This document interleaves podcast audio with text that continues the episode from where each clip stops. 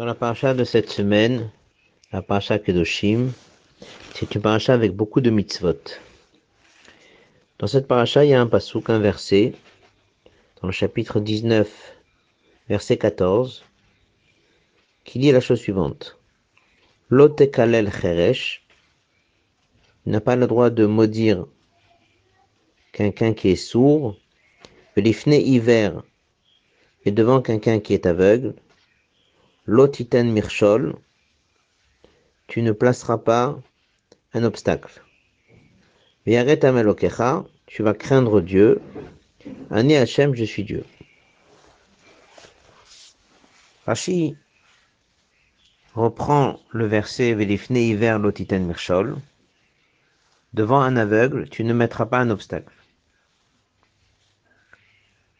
Première chose, il dit qu'il s'agit d'un aveugle dans le sujet.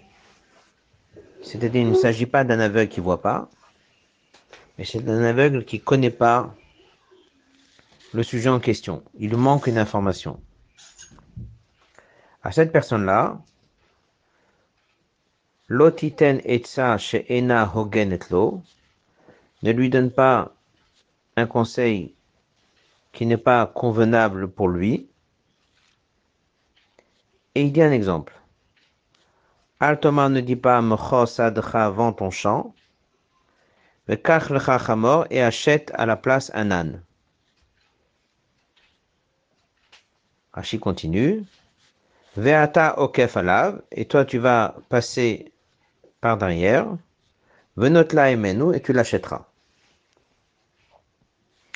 Ça veut dire que quelqu'un vient te demander conseil, est-ce que c'est mieux de garder le champ ou de le vendre et d'acheter à la place un âne? Donc ne lui dis pas oui, vends le champ et achète l'âne, et toi par derrière tu vas récupérer le champ parce que le champ t'intéresse. Ensuite, Rashi continue, on viendra là-dessus plus tard. Sur ce Rashi, le rabbi pose trois questions. La première, Rashi a l'habitude toujours de commenter le verset au niveau du sens simple. Donc pourquoi il ne dit pas simplement, il y a un aveugle qui marche dans la rue, ne lui met pas un obstacle, qui est la traduction du verset.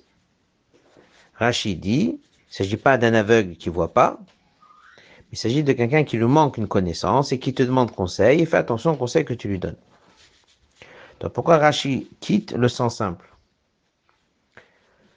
Deuxième question, c'est que lorsqu'on regarde dans la Gemara, la Gemara en effet donne des exemples. Elle dit par exemple, c'est quelqu'un qui est un nazi, elle n'a pas le droit de boire du vin, et tu lui donnes du vin. Ça veut dire que tu fais tomber la personne dans un piège. C'est pas un obstacle physique, mais c'est un obstacle d'une avéra. Pourquoi Rachid donne pas cet exemple-là? Et en fait, on a donc des questions. Pourquoi Rachid est parti donner un exemple lorsqu'il y a des exemples beaucoup plus simples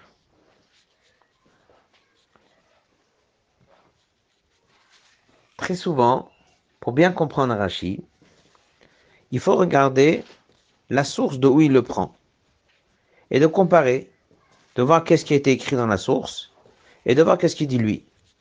Et en comparant à la source, on remarque que Rashi fait passer un message et qui cherche quelque chose de précis. Ce commentaire de Rashi, il a une source. La source de ce Rashi, c'est le Midrash, le Sifri. Par contre, dans le Midrash, il donne trois exemples. Il ne donne pas un exemple, il donne trois exemples. Il donne même quatre. Il dit quelqu'un te demande une question d'un mariage. Et en fait, elle peut pas se marier avec un Cohen, il lui donne un mauvais conseil. Ensuite, il dit, il donne un mauvais conseil. Il lui dit, sors tôt le matin pour aller au travail, il sait qu'il va se faire attaquer. Sors l'après-midi dès qu'il fait chaud, il sait que ce sera trop dur pour lui le chemin et la personne n'était pas consciente de la chaleur. Et c'est que à la fin que le Midrash donne cet exemple de Rashi. Comme quoi, comme on l'a dit, Quelqu'un, il demande est-ce que c'est un bon conseil de vendre le champ et acheter un âne? Donc le Midrash a dit, ne lui dis pas oui, vends le champ et toi tu achètes l'âne et pour que derrière tu récupères le champ. Donc c'est très étonnant. Rachid avait le choix de donner des exemples plus simples. Pourquoi est-ce qu'il a donné cet exemple-là?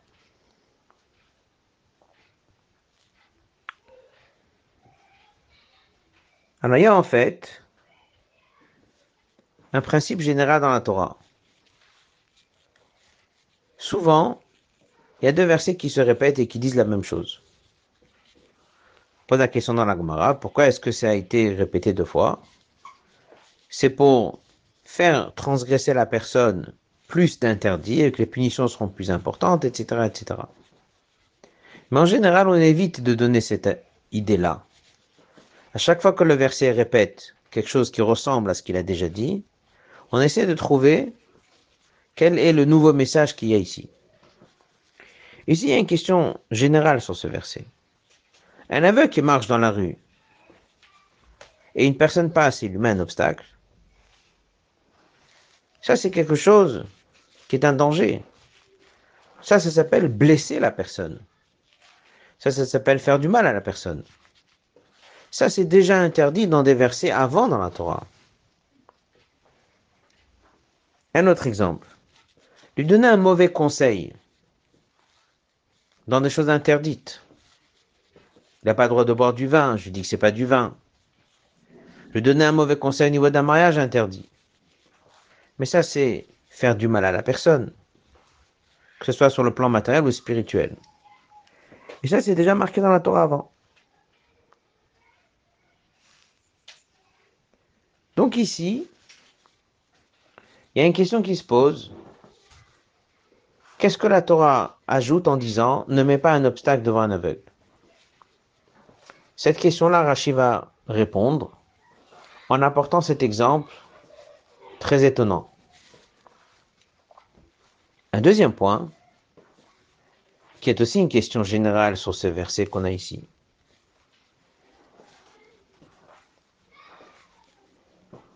Est-ce qu'un champ est mieux qu'un âne ou un âne est mieux qu'un champ?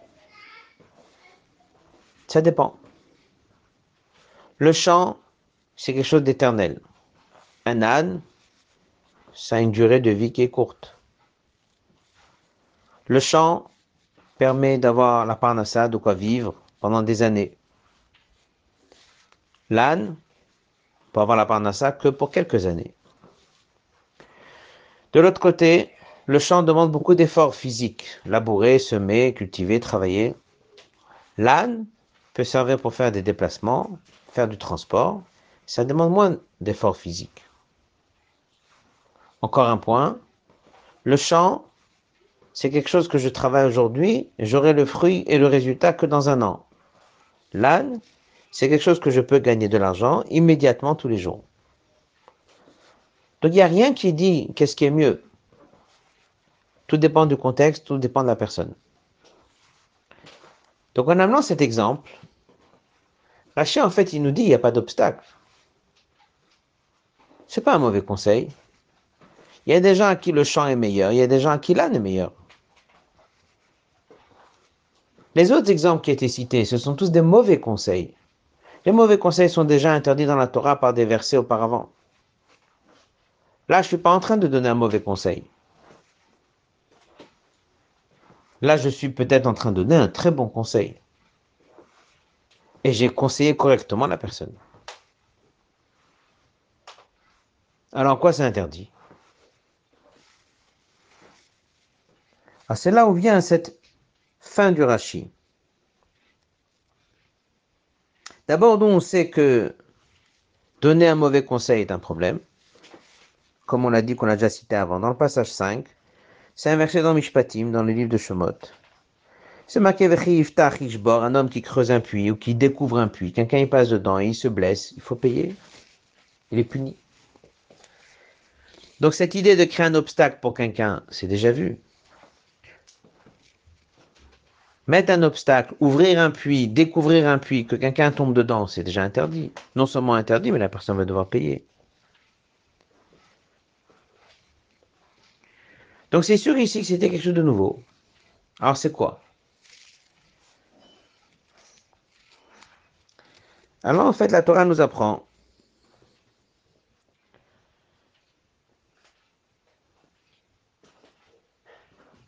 que ici n'est pas le problème du mauvais conseil. Ici, c'est un bon conseil qu'il a donné. Alors, oui, le problème?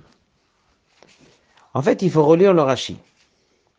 On reprend le Rashi dans le passage 1.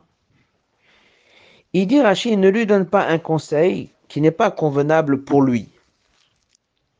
Donc c'est un bon conseil ou c'est un mauvais conseil?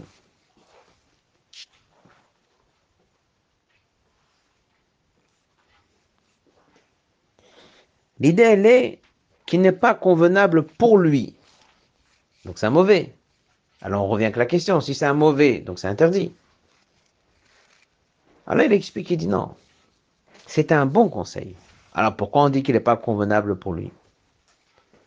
En fait, il n'a pas été réfléchi à 100% pour le bien de la personne. Mais quoi? Au moment où la personne m'a demandé conseil, je n'ai pas pensé uniquement à lui, mais j'ai aussi pensé à mon intérêt à moi. Et je me suis dit qu'après tout, si lui vend le champ et achète un âne, c'est très bien. C'est un champ qui n'est pas très loin de chez moi, c'est un champ qui m'intéresse. Je passerai par derrière, je l'achèterai. Je n'ai pas donné un mauvais conseil. Je connais la situation de cette personne. Et pour lui, c'est mieux d'avoir un âne. Donc je lui ai donné un très bon conseil. Et il aurait demandé à n'importe quelle personne conseil sur sa situation financière et qu'est-ce que c'est mieux avoir un champ ou un âne, tout le monde aurait donné cette réponse. Pour lui, c'est mieux d'avoir un âne. Alors lui, le problème, je lui ai donné le bon conseil. Le problème, il est que lorsque j'ai réfléchi à le conseiller, est-ce que j'ai réfléchi qu'est-ce que je dois lui dire? C'est mélanger au milieu mon intérêt à moi. Je voyais dans ce champ quelque chose d'intéressant pour moi. Donc en quelque sorte, ça m'a un peu poussé. Et même si ça m'a pas poussé, j'y pensé. Et là vient la Torah et dit, ne mets pas un obstacle devant un aveugle. C'est qui l'aveugle? C'est celui qui ne sait pas. Pourquoi il ne sait pas? Parce qu'il ne sait pas qu'est-ce qui est mieux. Donc il vient te voir. En quoi c'est un obstacle? Il dit, si c'était un vrai obstacle, c'était déjà interdit auparavant dans la Torah. Donc il dit, ça s'appelle un obstacle. Pas parce que c'est un mauvais conseil. Ça s'appelle un obstacle. Parce que lorsque j'étais en train de le conseiller, je pensais aussi à moi et pas que à lui. Et ça, c'est une nouveauté dans la Torah. Ça, c'est quelque chose qu'on n'avait pas vu avant dans la Torah. Ça, c'est un message nouveau dans la paracha de cette semaine. Et maintenant, on a compris pourquoi Rashi n'a pas donné la traduction du verset. Il aurait pu donner le sens simple et de dire qu'il s'agit d'un aveugle. Il aurait pu donner le sens simple et de dire qu'il s'agit d'un mauvais conseil. Non, toutes ces choses sont déjà interdites auparavant. Et s'il s'agit de quelque chose de nouveau. Et en quoi est-ce que c'est nouveau? C'est que lorsque tu donnes un conseil à quelqu'un, tu dois te mettre complètement de côté et de penser à 100% quel est le bien de la personne. Maintenant, on comprend pourquoi Rashi a également dit dans Rachid après Veyareta Melokecha, tu vas craindre Dieu. Et Rachid est très long.